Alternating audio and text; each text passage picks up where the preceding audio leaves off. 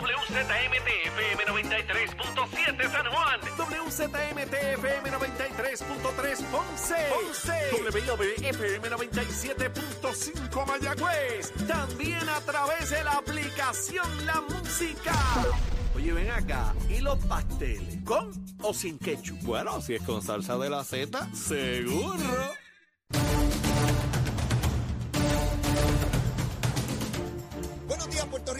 América. Comienza Nación Z Nacional. Hoy viernes, viernes 10 de noviembre del año 2023. Soy Leito Díaz y estoy vivo gracias al Señor, contento de estar con todos ustedes. Mire, finalizando la semana como corresponde a través de Z93, la emisora nacional de la salsa, la aplicación La Música en nuestra página de Facebook de Nación Z. Y antes de comenzar a quemar el cañaveral de hoy viernes, vamos a los titulares con Emanuel Pacheco. Buenos días Puerto Rico, soy Emanuel Pacheco Rivera informando para Nación Z Nacional en los titulares. Durante el último día de aprobación de medidas en la legislatura, el cuerpo senatorial aprobó a viva voz el proyecto de la Cámara 1651 de la reforma laboral que propone establecer cambios a beneficios de los trabajadores de las empresas privadas. En otra, por otra parte, en momentos en los que varios alcaldes populares están inmersos en casos judiciales o denuncias relacionadas a violaciones éticas, líderes del Partido Popular Democrático no creen que estas situaciones afecten la credibilidad de sus ejecutivos municipales y pierdan electrones, electores, debo decir, en los comicios generales de 2024. Por último, ante el alza de contagios que se ha registrado durante las últimas 12 semanas de forma consecutiva, el Departamento de Salud declaró una epidemia de influenza en la isla y presentó el plan para prevenir y mitigar los riesgos asociados a la enfermedad. Hasta aquí los titulares, les informó Emanuel Pacheco Rivera. Yo les espero en mi próxima intervención aquí en Nación Z Nacional, que usted sintoniza a través de la emisora nacional de la salsa Z93. Leo Díaz. Que venimos bajando, mire, chévere, aceleradamente. Nación Z Nacional por la Z. Y comenzamos, comenzamos aquí contentos este viernes. Mire, llegó el viernes, el fin de semana, chévere. Besitos en el cutis para todos y todas. Espero que hayan desayunado y los que no estén listos, prestos y deseosos de así hacerlo de inmediato cuando comienzan a escuchar a Leito quemando el cañaveral. Raulito, ponte el cañaveral ahí, póntelo en pantalla para que vean cómo se quema el cañaveral ahí. Seguro que sí. Mire, tan pronto llegamos, salen las mangotas, cuanto pájaro hay sale de ahí porque quemamos el cañaveral. Como siempre, recuerdo el número de teléfono de la oficina de la Procuraduría de la Mujer. Este teléfono es un teléfono de emergencia, trabaja 24/7 para brindar ayuda, auxilio a cualquier persona víctima de violencia doméstica. El número es 787-722-2977, 722-2977. Ahí está el cañaveral, míralo. Mire, mire cómo pegamos fuego ahí. Siempre pasa un pájaro por ahí en bicicleta. Le he dicho, no te pega el cañaveral que te va a quemar. Pues, y se lo digo, pero siempre, todos los días pasa por ahí. Pa, allá él. Eso es cuando mami me decía, chiquito, no metas el dedito ahí en el receptáculo. Yo metí el dedito. Ay, mami, pues te dije que no metiera el dedito ahí, nenito. Pero siempre uno de presentado. Bueno, yo siempre he sido presentado. También el número de teléfono de narcóticos anónimos para cualquier persona que esté sufriendo esta dependencia a las drogas. El número es el siguiente, 787-763-5919. 763-5919. Allí personas que en algún momento también sufrieron esta terrible condición de dependencia a drogas, los atenderán, hablarán su propio idioma, sabrán cuál es su dolor, cuál es la tragedia y cómo salir de ella. Vamos con Luma Lumita Lumera. Tan buena la condena, Luma Lumita Lumera. A las 5 de la mañana, que ya yo estaba jorobando eh, por allá en casa, tempranito, ¿verdad? Porque ya a las 4 y pico me despierto y no puedo dormir más. 650 abonados sin energía eléctrica a esa hora. En, en, la región de Carolina solo 11 no tenían, en Caguas 17, 48, en Ponce, Mayagüez 44. Sin embargo, ahora verifica a las 7 y 57, minutos antes de comenzar el programa, ese número subió, aumentó a 7.734, siendo la región, mire, el problema mayor ahora son 7.000 y pico, y dónde está la inmensa mayoría del problema en la región de Caguas, allí hay 6.422. Sin embargo, miren las demás regiones, Arecibo solo 200, Bayamón 664, Carolina 29, Mayagüez 327, Ponce 40 y San Juan 52 de casi millón y medio, millón y medio, solo 7.734. Claro, de esos 7.000, el que me escuche dirá, sí, porque no se te ha ido a ti, canto de pájaro. Pero es a mí que se me fue. Por supuesto que yo quisiera que fuera cero los que no tuvieran energía, pero ningún sistema del mundo es infalible y siempre hay fallas en los sistemas. Lo que tenemos que procurar es ser tan competitivo como la jurisdicción más competitiva en esta área. ¿Verdad que sí? Nos comparamos, porque todo carro tiene una falla en algún momento, o no, o no. Son máquinas, son máquinas. Así que las máquinas fallan, se deterioran, hay que darle mantenimiento, que fue lo que no hicimos por décadas.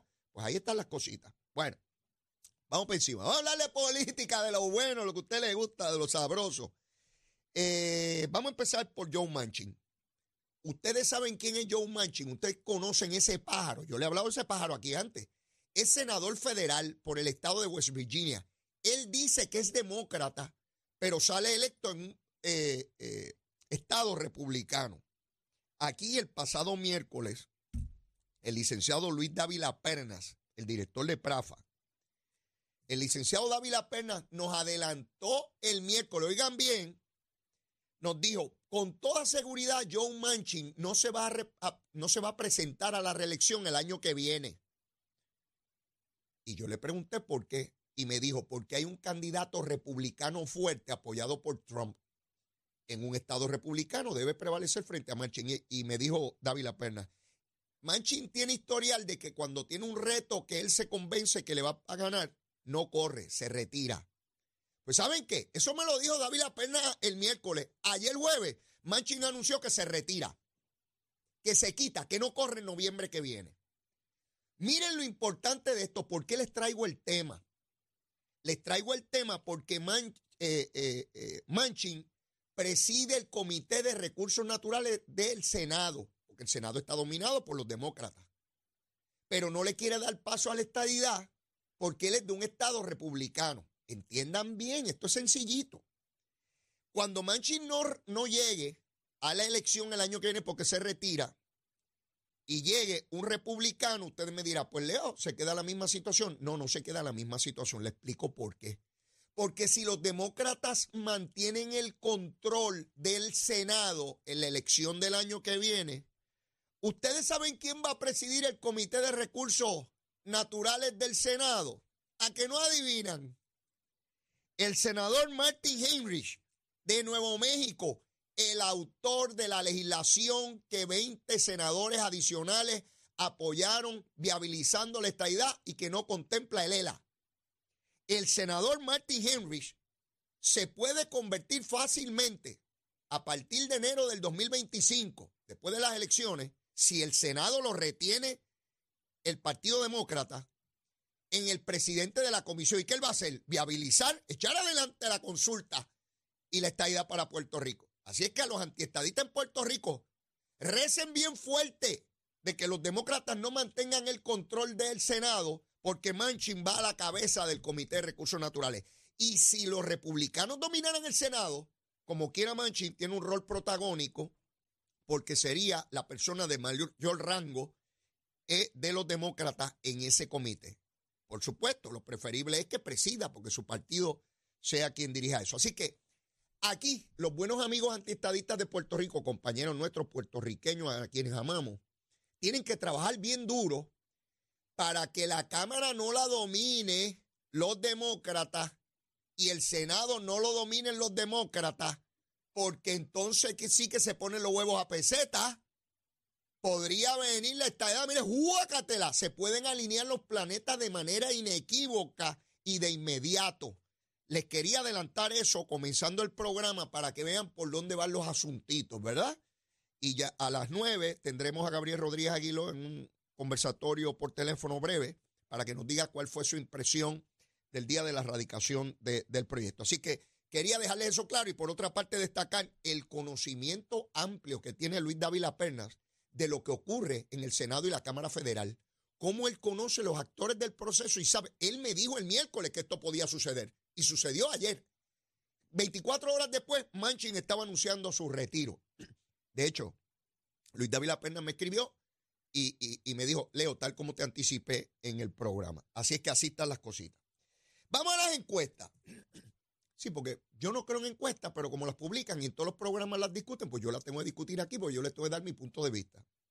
Ya ustedes saben que yo, hay gente que gana encuestas y pierde elecciones y viceversa. Así que, pero bueno, para los que entiendan que cuando habla el nuevo día en encuesta, eso es palabra divina, pues yo les quiero hablar un poquito de esto.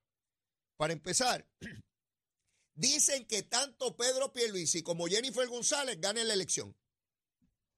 Eso dice el nuevo día en su encuesta, que los dos ganan la elección. Eso ponen aprietos a Jennifer González, porque Jennifer González dijo que íbamos por mal camino y la encuesta del nuevo día dice que la gente ve con optimismo el futuro, la mayoría del pueblo, así que no vamos por ningún mal camino. Eso es embuste de Jennifer, está embustera.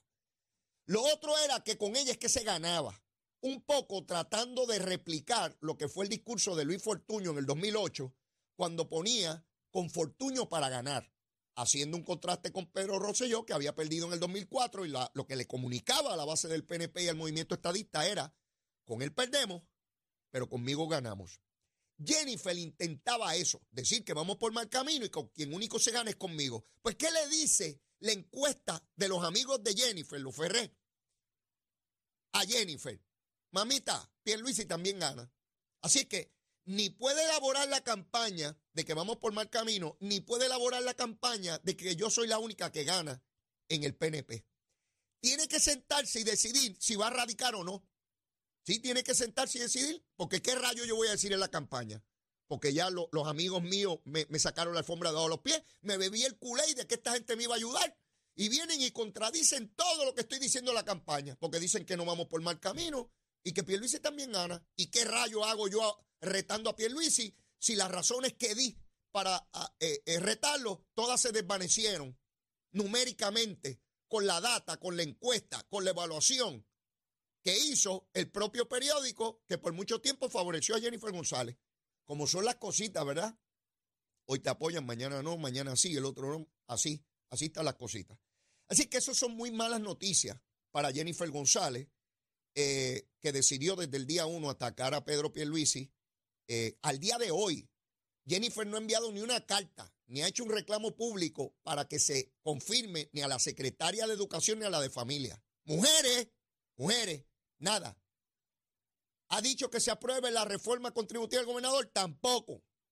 ¿Ha pedido que se apruebe la legislación del gobernador? Tampoco. ¿Ha reconocido que no se tocaron las pensiones saliendo de la deuda? Tampoco ha reconocido que se le han dado aumentos históricos a los empleados públicos, particularmente a los maestros, de mil dólares al mes, doce mil al año. Tampoco. ¿Ha reconocido la obra de infraestructura que se está desarrollando? Tampoco. ¿Ha reconocido el nivel de desempleo más bajo en la historia? Tampoco. ¿Ha reconocido la tasa de participación laboral más alta en décadas? Tampoco. Todo lo que hace es a palo limpio. Mientras populares, alcaldes populares, felicitan al gobernador, agradecen al gobernador, a su gestión de gobierno, Jennifer a palo limpio con su gobierno. A palo limpio. Así de malagradecida es. Así de malagradecida. Pero bueno, vamos a seguir evaluando. Miguel Romero, alcalde de la ciudad capital, aparece en esa encuesta galopando, olvídese, por el cincuenta y pico por ciento. Aparece Manuel Natal liquidado y aparece la candidata del Partido Popular, que nadie sabe quién es, porque eh, eh, la candidata del Partido Popular, Terestela González Denton, fue directora de turismo bajo Aníbal, qué sé yo qué. Yo no conozco a Terestela González, de hecho ni siquiera recuerdo su gestión. No sé si fue buena, mala, regular. Eh, de alguna manera filtraron de que ella iba a ser la candidata. Al día de hoy no ha dicho nada, excepto que lo estaba considerando, le dijo a un periódico. Eh, ¿Cuál es la situación del Partido Popular en San Juan, indistintamente de quién sea su candidato? Distinto a lo que ocurrió con Sila Calderón, distinto a lo que ocurrió. Sila corre para la, alcaldía de San Juan en el 1996. Ese es el año que Luis Acevedo corre a la gobernación. Por lo tanto, no había incumbente a ser retado en San Juan porque el alcalde incumbente se iba hacia la gobernación. Eso es una distinción entre lo que ocurre hoy para eh, Terestela si aspirara, porque hoy hay un incumbente, pero no es cualquier incumbente. Miguel Romero ya se destaca, ya tempranito, como uno de los mejores alcaldes que ha tenido la ciudad capital, entre PNP y populares. Miguel Romero tiene una obra, la obra más grande en el menor tiempo que se ha hecho en San Juan, la ha hecho Miguel Romero. Porque Santini estuvo 12 años no, no tuvo dos años y medio, 12 años. Y Yulín estuvo 8 años. Cuando usted compara las administraciones, ni las de Carlos Romero, ni las de Hernán Padilla, ni la de Luis Acevedo, ni la de Santini, ni la de eh, Yulín, ninguna en menos de tres años tenía la obra que ha desarrollado Miguel Romero en San Juan. No lo digo yo, vaya por esas calles de la ciudad. Cientos de calles en San Juan que hacían décadas, no años, décadas, que no se le echaba una gota de bitumul. Y él las está haciendo nuevas. Y el que no sea de San Juan, dése una vueltita para acá con la familia en este fin de semana. Y vaya por ahí, no me crea a mí, a lo mejor yo soy un embustero. La obra social que está desarrollando, la atención a las comunidades, al punto que Miguel Romero tiene a Henry Arriaga, un líder destacado de operaciones del Partido Popular por año, reclutando líderes del Partido Popular que ya van a reuniones con Miguel Romero. Eso no lo había logrado ningún alcalde estadista desde los tiempos de Carlos Romero y Hernán Padilla. Esa es la verdad. Así que no solamente hay que retar un incumbente con una obra imponente, y eso unido a que Miguel Romero, contrario a Santini y a Yulín, y, y me explico, no se me alteren los estadistas, no se me alteren. Santini era muy dado a entrar en controversias, era un imán para la controversia o entraba en las controversias que no le tocaban o él las generaba. En eso era como Yulín. Tocaba un asunto de estatus y él iba para allá. Tocaba un asunto del partido y él se metía en esa controversia. Y así. Ese era su estilo. Le fue bien por 12 años. Cada cual tiene su estilo. Yulín, de igual manera, estaba en controversia y controversia. Usted no ve a Miguel Romero en controversia. No lo ve. A Miguel Romero usted lo escucha en la radio. ¿De qué habla? De San Juan. Usted lo ve en la televisión. ¿De qué está hablando? De San Juan. Usted lo lee en el periódico de San Juan. Miguel Romero no se mete en los líos del PNP, a estar peleando, ni discutiendo, ni diciéndole perro muerto a otro. No se mete en líos de críticas tontas que no tienen que ver nada con la ciudad. Él está centrado, centrado, y ahí el producto donde cientos o miles de populares en San Juan le están dando el voto a Miguel Romero. Yo no necesitaba una encuesta para saber eso, porque montones de populares que conozco en la ciudad capital me dice Leo, no, no, no, yo voy a votar por Miguel Romero. Y yo soy popular, pero yo voy a votar por Miguel Romero. Voy a votar en la papeleta estatal por el Partido Popular, yo soy estado librista, pero en San Juan voy a votar por Miguel Romero. Eso me pasa a mí todos los días cuando salgo a la calle. Y la gente se siente en libertad para decírmelo porque ya yo no corro para nada, ya yo estoy pago, ya estoy liquidado. Dice, mira, ¿dónde va este pájaro muerto? Déjame decirle esto. Y me lo dicen tranquilamente. Distinto al político activo que la gente tiene un poco de más cuidado de expresarse. Así que Miguel Romero logra porque no es abrasivo, no es lacerante, no tiene un discurso incendiario, no, no hace al opositor un enemigo, distinto a lo que provocaba Santini, que era polarizante, y Yulín también. Esa es la verdad. Y Santini sabe que yo lo adoro, yo te quiero, papito, besito en el cuti. Pero tenemos que evaluar esto y saber qué cosas han sido más efectivas que otras. En menos de dos años esa obra de gobierno. Así que Terestela González, esta mañana yo escuchaba a Saudi que decía, no, con el respeto a ella y aunque no la conocen, cuando usted ve que las personas que llevan años en la opinión pública, compañeros míos de trabajo y otros periodistas, los he escuchado decir, bueno, y hay que ver cómo es ella porque no la conocen. Una persona que no ha estado en política, mire, llegarle momento, en menos de un año, de una persona que no tiene destrezas que se le conozcan políticas, de que los populares cuando la vean decir, ¿y quién es esa? Pueden tener a, Terestela al lado y no saben qué es ella porque visualmente no la conocen, no saben cómo es su rostro. Eso indistintamente del talento que pueda tener Terestela, yo no la conozco. Vamos a asumir, para efecto de la discusión, que es sumamente talentosa. Vamos a asumir eso, ¿verdad? No vamos a, descartar a nadie por descartarlo, ¿no? Tiene que procurar que el voto que se fue con Victoria Ciudadana regrese al Partido Popular porque eso es otra diferencia con Sila. Cuando Sila corre en San Juan tenía un Partido Popular fuerte. Y Sila era conocida, había sido secretaria de la gobernación y había generado mucha opinión pública. Recuerdo las discusiones con Miguel Hernández Agosto. Eso era una pelea tremenda. Y que una mujer mandando, y que eso era una época mucho más machista que la que vivimos hoy. Así es que Sila no solamente se le conocía, sino que llegaba con un Partido Popular sólido y todo el mundo detrás de él. Yulín dejó al Partido Popular destruido, pedía el voto para Natal en vez de la candidata del Partido Popular. Miren qué barbaridad. Sí que Terestela tiene que venir donde no la conocen, donde no tiene los recursos económicos, con incumbentes, con obra, con reconocimiento, con gente del Partido Popular votando por él y una base de un partido dividida porque se le fue un gran número de ellos con Natal. Mire qué tronco escenario. Mire qué tronco de escenario. Yo creo que tiraron el nombre de Terestela, creo yo, a lo mejor me equivoco, para presionarla. Si Terestela no corre, oigan bien, envía otro mensaje de desasosiego y desesperación al Partido Popular en San Juan. ¿Por qué? Porque la gente va a decir, adiós, pero se supone que será la tremenda candidata. Si ella no corrió, no corrió, que estamos liquidados. Pues estamos liquidados. Bendito. Perdemos en San Juan. Esa es la realidad que vive el Partido Popular en San Juan. Y yo no necesitaba una encuesta del nuevo día para que me dijera eso. Porque eso es palpable en la calle, ¿verdad? Ese elemento sobre la candidatura de Miguel Romero en la ciudad capital. La alianza se desploma. Natal abandonó San Juan desde el 2021. Dijo cuatro cosas los primeros meses de la administración de, Miguel Romero. Miguel Romero hace expresiones públicas, ya sea comparecencia o, o, ante la Asamblea Municipal en sus mensajes, y Natal no dice nada. Él se desvinculó, se divorció yo creo que hasta anímicamente de una aspiración en San Juan, porque si no debería estar fiscalizando al partido, al PNP, a Miguel Romero, y no lo hace. Se desvinculó, se quitó de, ese esfuerzo. Y ayer leí expresiones de eh, Manuel Natal de que Victoria Ciudadana va a tener su candidato a la gobernación. Si Victoria Ciudadana tiene su candidato a la gobernación, entonces que no van a votar por Juan Dalmao. ¿Y en qué paró el coágulo? No hay coágulo. Yo pensé que iba a haber coágulo. ¿Verdad? Se supone que los de Victoria Ciudadana votaran por Juan Dalmao y los independentistas votaran en San Juan por Manuel Natal. ¿Qué pasó? Se liquidó la alianza. No fue para ningún lado. No prosperó.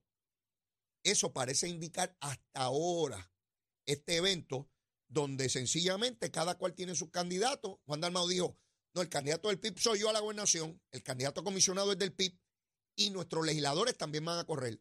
Pues si eso es así, no pueden votar por los legisladores de Victoria Ciudadana porque por acumulación usted vota por uno solo, no puede votar por tres y cuatro. Ven que el coágulo era un disparate. Aparte de los egos, porque si usted coge el ego de Juan Dalmao y de Manuel Natal, no caben en la plaza del Zócalo allá en México. En la plaza de San Pedro allá en Vaticano tampoco caben. En el desierto de Atacama, allá en Sudamérica, tampoco. Y en el desierto de Sahara tampoco. Mire, esa gente cree que son, olvídese, y hablan como, ah, si tuvieran voto en cantidad. Y nada personal, yo los quiero, besitos en el cuti a los dos pájaros, ¿verdad? Pero, ¿sabes? Este, ellos van a resolver y toda la cosa. Así que el coágulo parece que no va a coagular para mal de ellos, ¿verdad? Yo, yo, allá ellos lo, lo que quieran hacer. Por otra parte, otra vez, y para terminar este segmento, antes de irme a la pausa. Ni Miguel Romero se puede dormir en la, en la paja, y yo sé que él no se duerme, porque si alguien es diligente y disciplinado es él. Pero ningún PNP se cree en San Juan que ya ganó todo. No, no, no, hay que seguir trabajando hasta el último día. Y el que crea que ya se murió el Partido Popular en San Juan y Natal y toda la cosa, también se puede llevar una sorpresa. Uno trabaja hasta el final, hasta que se cierran esas urnas hasta que se cuenta el último voto. Así es que funciona esta cosa. ¿Me sigue?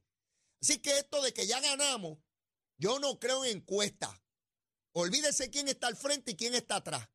Yo siempre parto de la premisa que gano el día de la elección cuando cierro a las 3 de la tarde y llevé hasta el último elector a votar. Pero eso de que, ay, a un año en las elecciones ya gané. Mire, mi hermano, no sea tontejo. No se ganan elecciones a un año de las elecciones se pueden perder a solo horas de una elección, a solo horas. Una controversia, un señalamiento, un tropiezo, una equivocación, un error, pueden llevar a la catástrofe, a la campaña mejor del mundo. Así que no me vengan con tonterías, porque estoy viejo ya para esa bobería, ¿sabes? Es difícil cogerme tontejo. Pueden, pero da trabajo. No es que no, es que no puedan, pero da, da trabajo. Mire, yo tengo que ir a una pausa, ya mismo, cuando venga de la pausa. Viene Sheila Angleró, la secretaria de prensa del gobernador de Puerto Rico, Pedro Pierluisi, como siempre, como todos los viernes, a darnos un resumen de las comparecencias del gobernador y las cosas que se han estado haciendo. A las nueve, Ana Quintero debe estar por aquí y Gabriel Rodríguez Aguilo por teléfono dándonos algunos detalles. Así que venimos ya mismo a través de Z93. Llévatela, chamo. Únicos enviándote gratis la licencia del auto. Al renovar tu marbete, escoge ASC.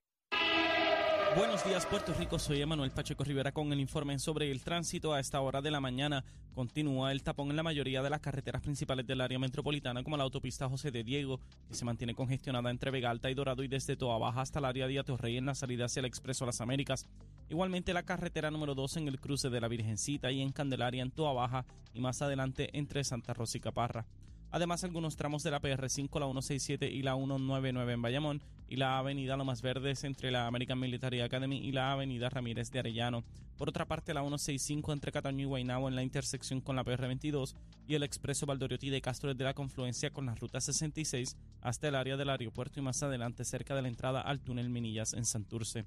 También el ramal 8 y la avenida 65 de Infantería en Carolina y el expreso de Trujillo en dirección a Río Piedras, la 176, 177 y la 199 en Cupey y la autopista Luisa Ferré entre Montelledra y la zona del Centro Médico en Río Piedras y más al sur en Caguas y también la 30 desde la colindancia de Junco Sigurabo hasta la intersección con la 52 y la número 1. Hasta aquí el informe del tránsito, ahora pasamos al informe del tiempo. Para hoy viernes 10 de noviembre, el Servicio Nacional de Meteorología pronostica para todo el archipiélago otro día principalmente nublado y lluvioso. Hoy se esperan lluvias en la mañana para el este, el interior y el área metropolitana y en la tarde se esperan aguaceros y tormentas eléctricas para todo Puerto Rico. Hoy los vientos se mantienen generalmente del este de 6 a 13 millas por hora, con algunas ráfagas de hasta 20 millas por hora, y las temperaturas máximas estarán en los bajos 80 grados en las zonas montañosas y los bajos 90 grados en las zonas urbanas y costeras, con los índices de calor en los altos 90 grados. Hasta aquí el tiempo les informó Emanuel Pacheco Rivera. Yo les espero en mi próxima intervención aquí en Nación Z Nacional, que usted sintoniza a través de la emisora nacional de la salsa Z93 hablándole claro al pueblo. Nación Z Nacional, soy Leo Díaz. Buenos días a todos. Leo Díaz, en Nación Z Nacional, por la Z.